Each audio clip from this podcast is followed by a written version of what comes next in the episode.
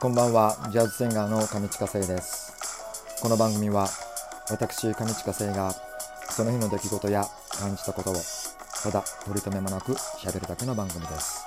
どうぞごゆっくりお過ごしください。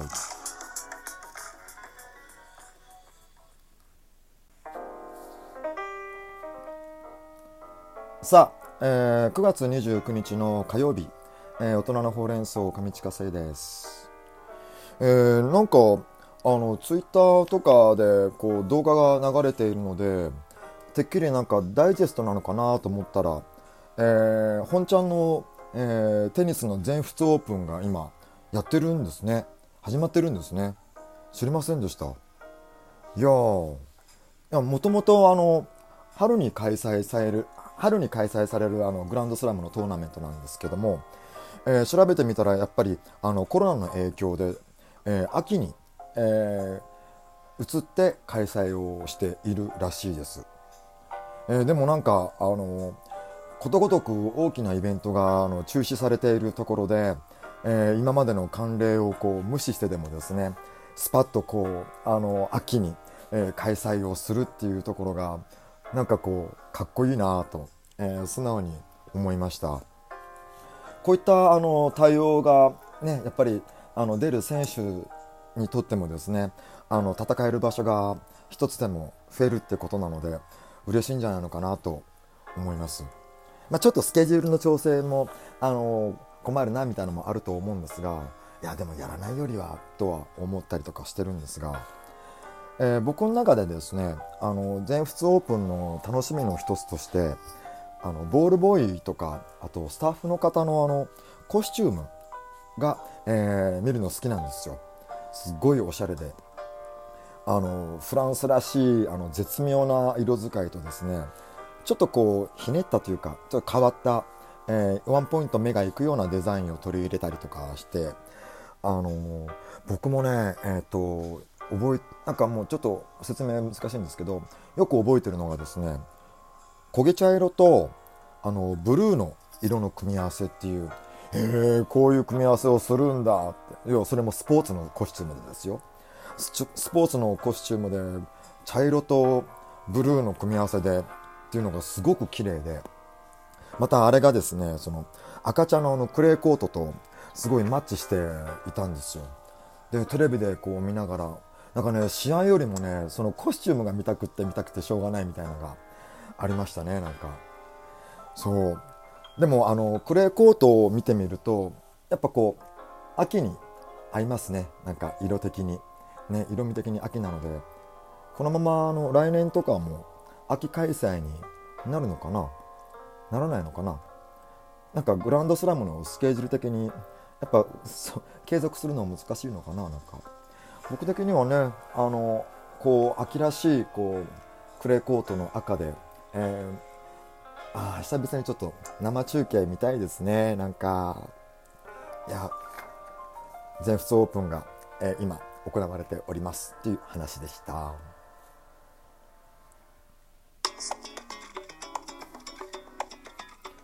さあ、えー、この時間を使いまして僕が日頃行っております、えー、ライブのインフォメーションをお伝えしようと思います、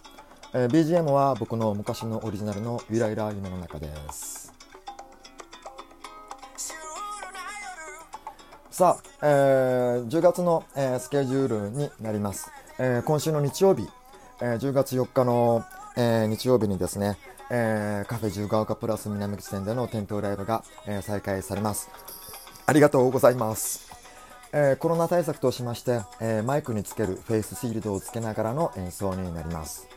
えー、時間は、え夕暮れ時、え17時半のスタートと、え19時からの、え2ステージになります。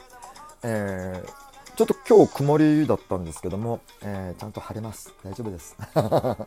えー、お待ちしております。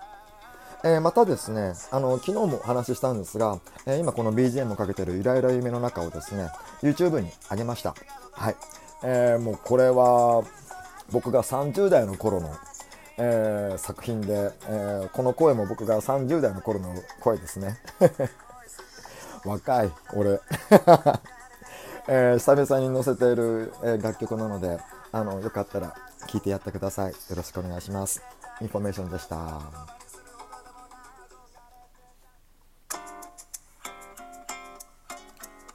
さあ、えー、9月29日の火曜日、えー、大人のほうれん草後半に行きます。えー、いつものように、えー、ガチャを引いてみました。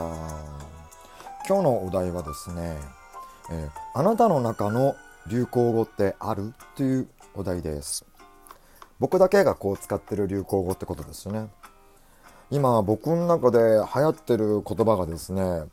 あの、様式美という言葉がすごくあのこう何かがあるとこう様式美っていう風に 捉えてですねいろいろ頭の中でこう解釈したりとかするんですけれども、